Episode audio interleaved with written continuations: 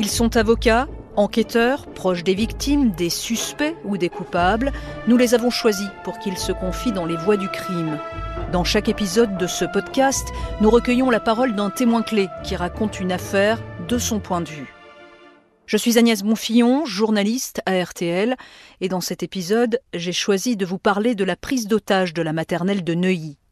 Le 13 mai 1993, au matin, un homme entièrement vêtu de noir, cagoulé, lourdement armé d'explosifs, prend en otage une classe de petite section. 21 enfants de 3 à 4 ans, ainsi que leur institutrice, sont retenus par HB. HB, comme Human Bomb, c'est avec ses initiales que le forcené signe ses revendications. Pendant près de 48 heures, des discussions vont avoir lieu pour libérer les enfants. Des négociations tendues entre le preneur d'otages, le RAID, certains parents, mais aussi Nicolas Sarkozy. À l'époque, ce dernier est maire de Neuilly-sur-Seine et ministre du Budget. Il va se retrouver plusieurs fois face à cet homme qui ne sera identifié qu'après avoir été abattu. RTL 11h, Dominique Martin. Une prise d'otage dans une école de Neuilly-sur-Seine. Un homme armé retiendrait les enfants d'une classe de maternelle. Pour plus de précisions, nous rejoignons tout de suite Philippe Chaffanjon qui est sur place. Philippe Oui, Dominique, ici devant le groupe scolaire Commandant Charcot, on dispose d'assez peu d'informations sur ce qui se passe à l'intérieur. La droite de l'école, c'est l'école maternelle. Il y a beaucoup de policiers actuellement, des polices urbaines, des policiers en civil qui sont rentrés dans l'école. J'ai vu tout à l'heure des fonctionnaires de police avec des gilets pare-balles qui rentraient également. Alors d'après ce que l'on sait, un homme, peu avant 10 heures, est arrivé dans l'école. Il se serait introduit dans une classe de maternelle. Il aurait, selon certaines versions, une arme de poing. Selon d'autres versions, euh, des fils électriques qui dépasseraient de ses vêtements et qui seraient euh, je le mettre au conditionnel des explosifs, on ne sait pas très bien. Ce serait un homme de 38 ans, euh, d'après les informations que nous avons il n'aurait pas de revendication précise. On ne sait pas très bien pour l'instant ce qui se passe dans l'école. La partie gauche de l'école, qui est l'école primaire, a été évacuée il y a 10 minutes par la police. Tout le quartier est bouclé. Il y a un périmètre de sécurité qui a été installé. Quelques mères qui viennent chercher les enfants euh, pour l'heure du déjeuner sont un peu bloqués derrière les barrières et se posent des questions pour savoir ce qui se passe. Les pompiers sont arrivés. Voilà ce que l'on sait pour l'instant. Donc une prise d'otage est en cours dans cette école maternelle du groupe scolaire Commandant Charcot à Neuilly depuis maintenant une heure. La voix du crime de cet épisode est Nicolas Sarkozy. Monsieur le Président, bonjour. Bonjour. Vous souvenez-vous précisément du moment où vous apprenez qu'il y a eu une prise d'otage dans votre ville, dans une école maternelle de Neuilly, ce 13 mai 1993 Est-ce que vous pouvez nous raconter euh, cet instant? Oui, je m'en souviens très bien. J'étais à mon bureau de ministre du Budget à Bercy quand on est venu m'informer qu'il y avait une grande pagaille dans une école et qu'il semblait qu'il y ait eu une prise d'otage et qu'il fallait que j'arrive tout de suite. Donc euh, j'ai traversé Paris puisque Bercy c'est plein est et Neuilly c'est plein ouest et je me souviens très très bien de cette matinée où on m'a averti où j'ai dû euh, me rendre en urgence sur les lieux. C'était une évidence de se rendre sur les lieux immédiatement. Ben, écoutez, si on vous dit qu'il semble qu'il y ait une prise d'otage dans une école de la ville dont vous êtes maire, et que vous soyez vous-même à Paris, il serait invraisemblable, c'est de ne pas y aller. Donc, euh, oui, j'y étais, euh, j'y ai même été sans euh, respecter les feux rouges, puisqu'on avait mis la sirène pour venir. Vous souvenez-vous de l'ambiance qui règne à l'extérieur de la maternelle lorsque vous arrivez? Oui, quand j'arrive, il y a une foule considérable, il y a des parents qui crient, il y a déjà des journalistes qui arrivent, il y a des policiers, il y a beaucoup de pagaille. Les barrières de protection et d'isolement du lieu ne sont pas encore installées. C'est la pagaille la plus totale. Très vite, est-ce que les hommes du raid vont, vont vous dire ce qu'ils attendent de vous? Non, on fait un point et il y a deux, trois heures qui passent un peu dans la pagaille. Et d'ailleurs, dans cette pagaille, il y a un père de famille qui arrive à rentrer dans l'école et qui sort des enfants, profitant euh, de la désorganisation générale, quoi, puisque les barrières de sécurité ne sont pas encore installées, ni à l'intérieur ni à l'extérieur, et que à ce moment-là, on ne sait pas si c'est de la vraie dynamite et on ne sait pas si tout ça est sérieux. Bien sûr, c'est préoccupant, mais on n'a pas encore euh, les éléments d'information qui nous permettent de savoir si c'est très sérieux ou si c'est un très mauvais canular.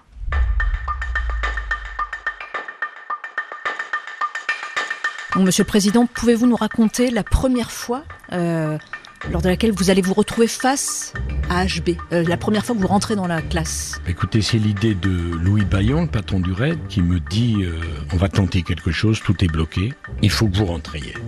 Et donc, euh, je lui dis oui, j'étais un peu surpris. Il me dit est-ce que vous voulez un gilet pare-balles Je lui dis écoutez, est-ce que ça sert à quelque chose? Il me dit absolument à rien, parce que avec la dynamite qu'il y a, il y a un trou de 15 mètres, donc ça ne sert à rien. Bon, je dis donc pas de gilet pare-balles. Et il me demande est-ce que vous voulez une arme? Et je lui dis je ne sais pas m'en servir. Donc euh, je suis rentré en costume en quelque sorte. Louis Bayen est rentré, a eu des mots très durs avec HB, lui a dit une personnalité va rentrer euh, pour vous voir. S'il lui arrive quelque chose, ça va se passer très très très mal pour vous. Bayon était très dur. Il ressort, je suis à la porte, HB me voit pas, et Bayon me dit de rentrer. Je rentre, HB voit qui je suis, et euh, là commence 25 minutes d'entretien euh, assez dur. À ce moment-là, il me met contre le mur, les enfants sont dans un coin, l'institutrice est un peu apeurée, elle est dans un, dans un coin aussi, et j'entame une discussion avec HB, euh, qui est grand de taille. Ça dure euh, assez longtemps, peut-être euh, peut-être un quart d'heure, peut-être 20 minutes, je ne sais plus. Et il ne me répond pas du tout. Il ne, ne dit rien. Moi, j'essaie de lui dire que c'est une folie, qu'il faut laisser les enfants, etc. Puis au bout d'un certain temps, moi j'en ai assez qui répondent pas. Et donc, je lui dis, ben maintenant, je vais prendre des enfants. Ils vont sortir avec moi. Et il me fait non. Je dis, si, si, je vais prendre un enfant, il va sortir avec moi. Enfin, il y a un moment un peu tendu. Et là, il me tend une lettre. Je dis, moi, je prends pas de lettre. Il me dit, prenez la lettre. Je dis, non, non, je prends pas la lettre. Je prends la lettre que si je prends un enfant. Et c'est comme ça. Donc, j'ai pris la lettre et un enfant. J'ai pour tout dire la vérité, j'ai pris l'enfant qui était le plus proche. Hein, et on est sorti avec l'enfant et la lettre. C'était la, première fois. Voilà. Vous pouvez juste nous, nous, nous, dire quelle image vous gardez la première fois que vous voyez HB, comment, bah, comment il est habillé La première fois que je, je, le vois, je vois un grand type avec une combinaison gris anthracite, du chatterton noir autour du ventre, un espèce de compteur Gégère sur le ventre, une poire dans la main reliée par un fil à ce compteur. Je saurai après que s'il ouvre la main, ça explose. Une cagoule en plastique avec deux orifices pour les yeux et un pour la bouche, donc je ne vois pas la couleur de sa peau, des gants plastiques et les sinistres bâtons de dynamite qui sont cette couleur ocre reliés entre, entre elles qui couraient le long du tableau et le long du mur contre lequel il me plaquait. Et donc, franchement, c'était plutôt orange mécanique comme ambiance. On n'avait pas envie de sympathiser avec ce monsieur.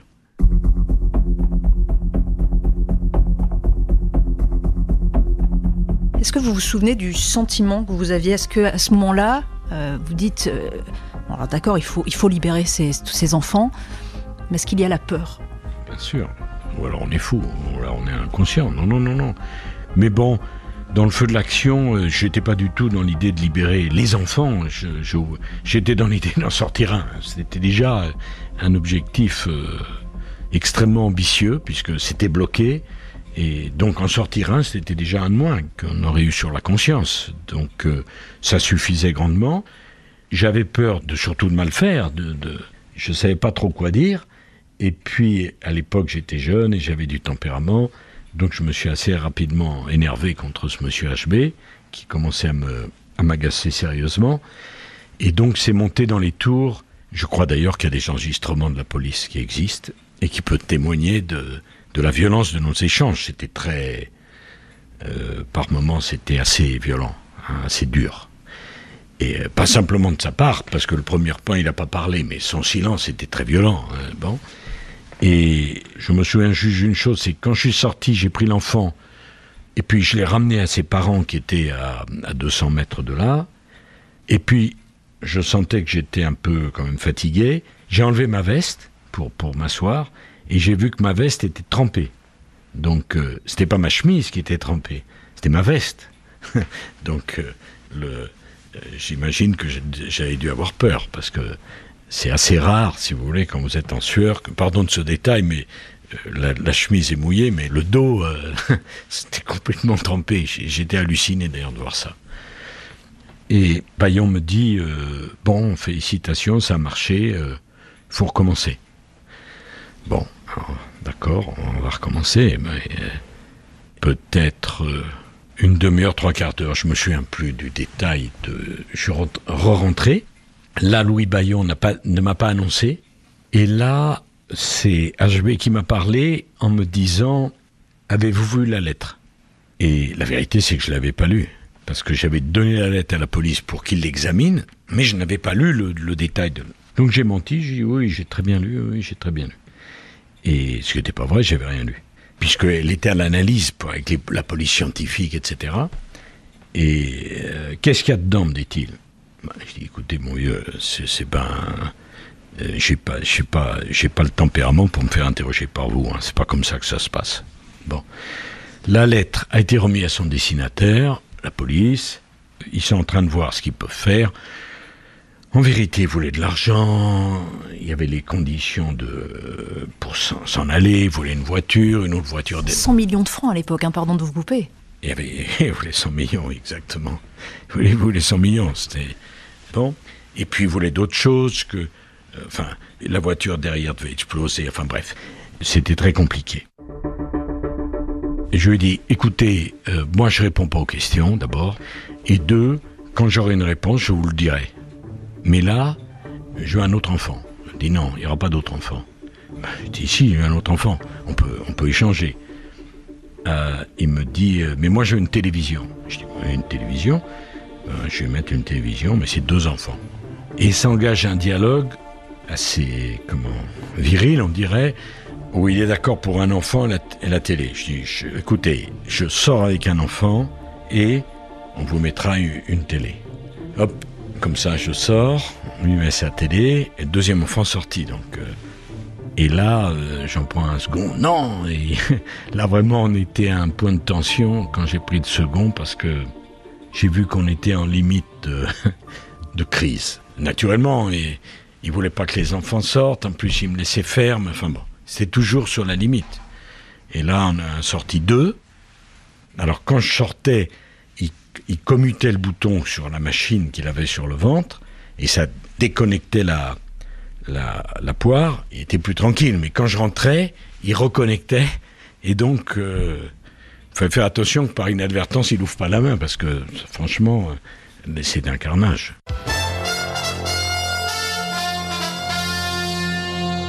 Alors, quelle est l'atmosphère en ce moment devant l'école? Les, parents des enfants ont passé la nuit, on l'imagine, sur les lieux, Bernard Poirette Tout à fait. Les parents des six enfants sont toujours dans l'école actuellement. Ils ont bien entendu passer la nuit le plus près possible de leurs enfants, mais pas dans la même pièce. Ils ont dormi dans une autre salle de classe, à quelques dizaines de mètres, sur des matelas en mousse amenés par les services municipaux de Neuilly.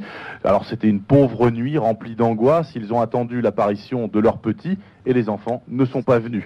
Il y a quelques minutes, tous ces parents se détendaient dans la cour de l'école. Ils marchaient de long en large avec une couverture jetée sur les épaules. Ils sont fatigués et donc ils ont froid. Ils espèrent, bien entendu, après tout, 15 bambins ont déjà été libérés et ils restent volontaires, tous, absolument sans aucune exception, pour devenir otages à la place de leurs enfants. Ils l'ont encore proposé hier soir par l'intermédiaire des policiers et l'homme a une nouvelle fois refusé, Jean-Claude.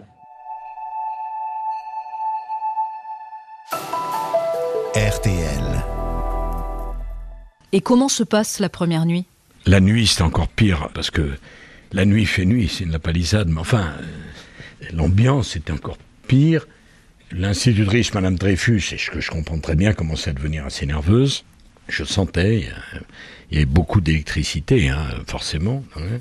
Et là, il me demande de lui amener de l'argent. Bah, je dis, moi, je peux pas trouver 100 millions euh, en pleine nuit, euh, c'est pas possible. Bon, je dis, allez, je prends un enfant, mais je reviens avec de l'argent, donnez-moi une heure. Si vous me donnez une heure, et encore un ou deux enfants qui sont sortis comme ça. Et hum, je prends une voiture de police et je me rends au ministère de l'Intérieur en pleine nuit. Hein. J'avais pas beaucoup de temps parce qu'il m'avait dit une heure. Si vous revenez pas, ça saute. Alors, je dis bien sûr, je vais revenir. C'est évident, je vais revenir. Et il y avait le, je, file au, ministère de l'Intérieur de Neuilly, je, descends les Champs-Élysées, je m'en souviens très bien, à, contresens. Sirène hurlante, euh, bon. Et le Premier ministre et le ministre de l'Intérieur, Édouard Balladur et Charles Pasqua, m'attendent dans le bureau de Charles Pasqua. Entre-temps, j'avais eu le Premier ministre, Premier ministre me dit, on me dit que vous êtes rentré dans la classe. Je dis oui, euh, c'est la police qui m'a demandé. Eh bien écoutez, euh, Nicolas, parce qu'on était très proches, je vous interdis de recommencer.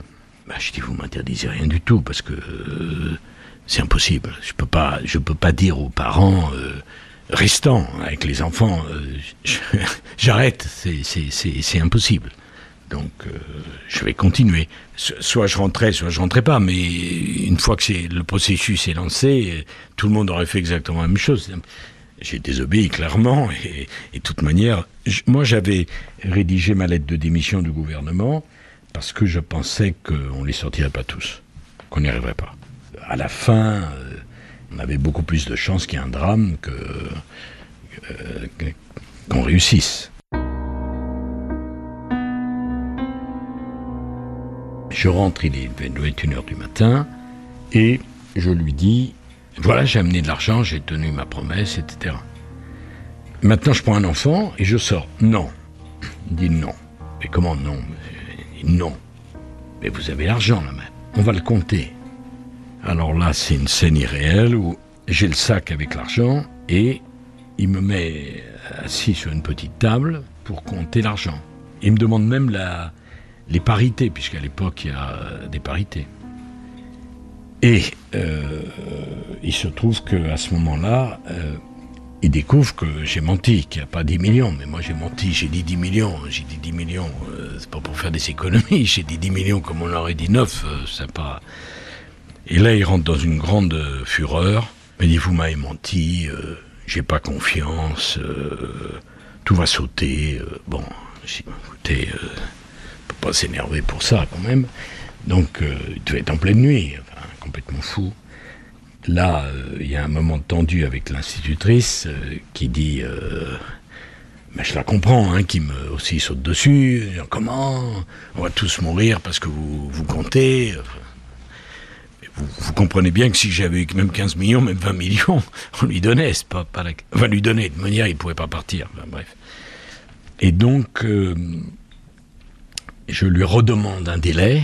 Je dis Le gouverneur de la Banque de France m'a menti. C'est très grave, euh, j'amène le complément. hein. Bon. Et là, je sors un peu flageolant parce que euh, ça a été vraiment euh, très très chaud. Je reviens, on doit être 3h, 4h du matin, et là, je lui dis il faut, faut maintenant qu'on trouve une solution, c'est plus possible. Et je lui propose de me donner les cinq enfants qui restaient. Je lui dis écoutez, les cinq enfants, laissez-les sortir. Moi, je reste. On sort ensemble. La police tirera pas parce que je suis là. Voilà ma proposition. Il me dit, je veux, je veux réfléchir. Je ressors, il réfléchit, je rentre. Et là, il me dit, j'ai réfléchi, je vous donne quatre enfants, et je garde vous et un enfant. Alors, je lui dis, mais là, non, non, ça ne peut pas fonctionner, ça. Parce que moi, je ne me voyais pas choisir le- l'enfant qui resterait. Je sors. Je dis, bah, écoutez, prenez du repos. euh, Enfin, euh, moi aussi, j'en avais besoin. Je vais passer deux heures dans la, dans la, loge de, la gardienne de, l'immeuble. Et puis, quand je me, je me réveille, j'ai une conversation avec le Premier ministre et le, et le ministre intérieur. J'ai dit, moi, je me suis proposé, mais je, sentais que ma, capacité à négocier était émoussée, parce que il y avait huit ou neuf enfants, je me souviens plus, qui étaient sortis, et ils connaissaient mon truc, et, donc je le sentais de plus en plus agressif. Bon. Là, c'est le procureur de la République qui a pris le relais, hein, qui, qui est rentré, hein, j'ai rien à dire courageusement, mais il n'y a pas de problème, mais il n'y a pas un autre enfant qui est sorti. Et à la fin du jour de la deuxième journée, avec Bayon, le ministre de l'Intérieur, je dis mais c'est complètement bloqué. Euh, Il faut qu'on intervienne parce qu'on va tous y passer, ce qui était tout à fait possible, mais il fallait qu'on tente quelque chose. Parce que là, il devenait très fatigué, très à cran, très dépressif. Je voyais pas son visage, donc c'était difficile de voir ses émotions. Et quitte à prendre des risques, il faut prendre le risque d'intervenir. On ne prend pas plus de risques d'intervenir que de rien faire. Alors HB ne sort pas, la situation est bloquée. À quel moment vous décidez, vous et l'ensemble des équipes sur place, d'intervenir? Vers 2-3 heures du matin, la seconde nuit, je me souviens plus exactement, c'est si loin, on prend la décision d'intervenir. À ce moment-là, Louis Bayon me présente les cinq hommes qui vont rentrer pour intervenir. Mais bien sûr, le premier, euh, c'est pas pareil. Hein. C'est comme dans la classe. Hein. Quand vous êtes juste à la porte, c'est bien. Hein. Mais quand vous êtes deux pas à l'intérieur, c'est pas tout à fait la même chose. Je me souviens de son nom, mais enfin, je le garde pour moi. Son prénom, c'est Daniel. Et je lui dis, Daniel, vous, vous sentez, hein, dans, ça repose sur vous. Il y a cinq gosses, il faut, faut vraiment qu'on les sorte vivants. Faut. Bon. Il me dit, il me montre son, son arme, il me dit, mon, mon clock ne me trahit jamais. Ah bon, très bien. Donc, ça, c'était déjà un premier élément. Et je lui dis, écoutez, Daniel, la priorité absolue, c'est que les cinq enfants sortent vivants. C'est ce que je vous demande, c'est ce qu'on vous demande. Moi, je ne serais pas à côté de vous. J'étais à 10 mètres, hein, c'est pas la question, mais j'étais totalement incompétent. Dans cette phase-là, c'est, faut laisser faire les professionnels. Mais ce que je peux vous dire une chose, c'est que moi, je suis ministre, je couvrirai tout. Votre objectif, c'est de sortir les enfants. Tout ce que vous ferez pour sortir les enfants, on soutient. Voilà. Donc, dans votre tête, n'ayez qu'une idée, les cinq enfants, on les veut vivants. Tout le reste n'a aucune importance. Et ça s'est passé quelques minutes avant cette heure. Ils sont entrés en même temps. Ça a été assez violent, hein, forcément, comme vous pouvez l'imaginer, parce que si ça saute, ça saute, et on y passe tous. Et Daniel euh, voit HB allongé et qui bouge. Il tire trois fois. Trois fois dans la, tête. Ok, c'est pas ce qu'on lui a demandé. Mais ce qu'on lui a demandé, c'est que les enfants sortent vivants. Ils sont sortis vivants. Hein. Donc c'est, ils ont pensé qu'il fallait faire comme ça. Euh, si M. HB ne voulait pas d'ennui, euh, il n'avait pas à tenir euh, une classe en otage pendant 48 heures. Hein. Et les enfants sont sortis. Je suis rentré la dernière fois dans la classe exactement peut-être deux minutes après. Voilà, je ne peux pas dire mieux.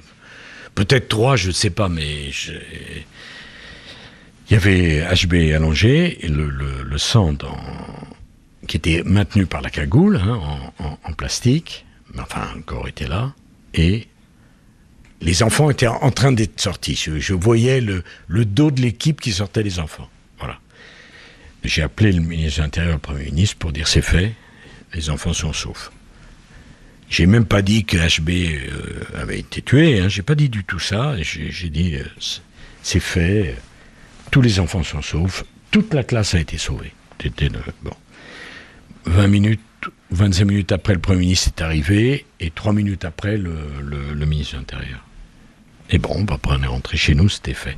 Vous sentiez quoi à ce moment-là euh, Du soulagement, bien sûr, euh, que les enfants soient sortis vivants, mais j'imagine qu'il y a la fatigue de ces 48 heures, euh, une situation hors norme aussi.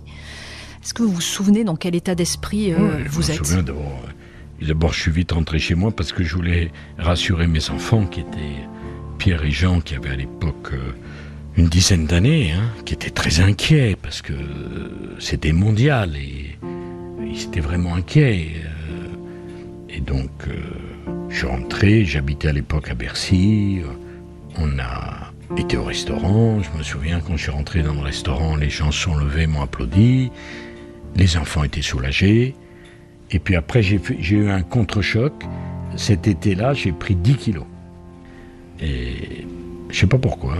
Ça a dû être la peur rétrospective, je ne sais pas, mais j'avais grossi énormément. C'était pas possible. c'est d'ailleurs en septembre, en rentrant, que j'ai décidé septembre 1993 de courir, de faire un jogging d'une heure chaque jour. Ce que je tiens en 2023, vous voyez, à 30 ans, après, j'étais ministre du budget, il fallait que je me remette à mon travail, bien sûr, et je me souviens du premier conseil des ministres où, le président Mitterrand m'a félicité, ce qui n'était pas extrêmement, extrêmement courant. Bon, on a eu beaucoup de chance, beaucoup de chance. Et le raid a été exceptionnel. La police, le raid a été exceptionnel. Bon, j'ai vu, revu deux personnes, euh, Louis Bayon, que j'ai nommé par la suite euh, patron du raid, et, et, enfin que j'ai confirmé vraiment, et euh, Daniel, que j'ai même décoré. Et Daniel m'a offert le clock, son arme. Que vous avez toujours. Oui. Oui, c'est pour vous dire que les, les liens euh, qui sont créés étaient euh, assez forts, même euh, très forts. Alors après, euh, j'ai dû répondre devant la justice de... puisqu'il y a une plainte. Oh, j'ai dû répondre quand même. J'ai été autorisé par le Conseil des ministres à répondre au juge, puisque on m'a accusé de quasiment qu'on ait tué euh, HB euh, comme un plan parce qu'on le voulait. Enfin, c'est, hallucinant, quoi. Mais bon, c'est comme ça, ça fait partie des, des, des aléas, mais enfin, ça n'a aucun sens. On n'a jamais eu l'idée de tuer le preneur d'otages. Bon. Oui, car rappelons-le, il y a eu une contre-enquête menée par le syndicat de la magistrature. Le preneur d'otages aurait été abattu dans son sommeil par les policiers du raid. Cette polémique, vous le dites, hein, vous l'avez mal vécue, comme beaucoup d'autres acteurs de cette affaire. Parce qu'effectivement, entre être sur le terrain et commenter ensuite, il y a une différence. Vous savez, euh, moi, ce que j'aurais mal vécu, c'est s'il y avait un enfant qui était resté. Ça, j'aurais très mal vécu. Ça, je vous le dis. hein. Et sans doute que ma vie politique euh, aurait pris un autre tournant parce que moi, je me considérais comme responsable et si un enfant y était resté, euh, ma responsabilité était clairement engagée. Donc c'est ça que j'aurais mal vécu. Après cette polémique, elle me laisse totalement indifférent, mais il y a quelque chose qui m'a beaucoup touché. Quand euh, les enfants sont sortis, qu'HB était par terre, donc mort, avec les, les balles dans la tête, que je suis rentré, donc je vous l'ai dit, trois minutes après ou deux minutes après, j'étais avec euh, Louis Bayon, un petit homme très rablé, très fort, qui disait un mot tous les quarts d'heure. hein. C'est pas un mondain, monsieur Bayon, hein, je peux vous le dire. hein. C'était pas, pas quelqu'un euh, d'aimable, enfin d'aimable au sens euh, qui faisait la conversation, quoi. Il parlait pas. Et quand on était encore dans la salle, le raid a sur la l'épaule, je crois l'épaule gauche, un écusson magnifique avec un puma, enfin un truc.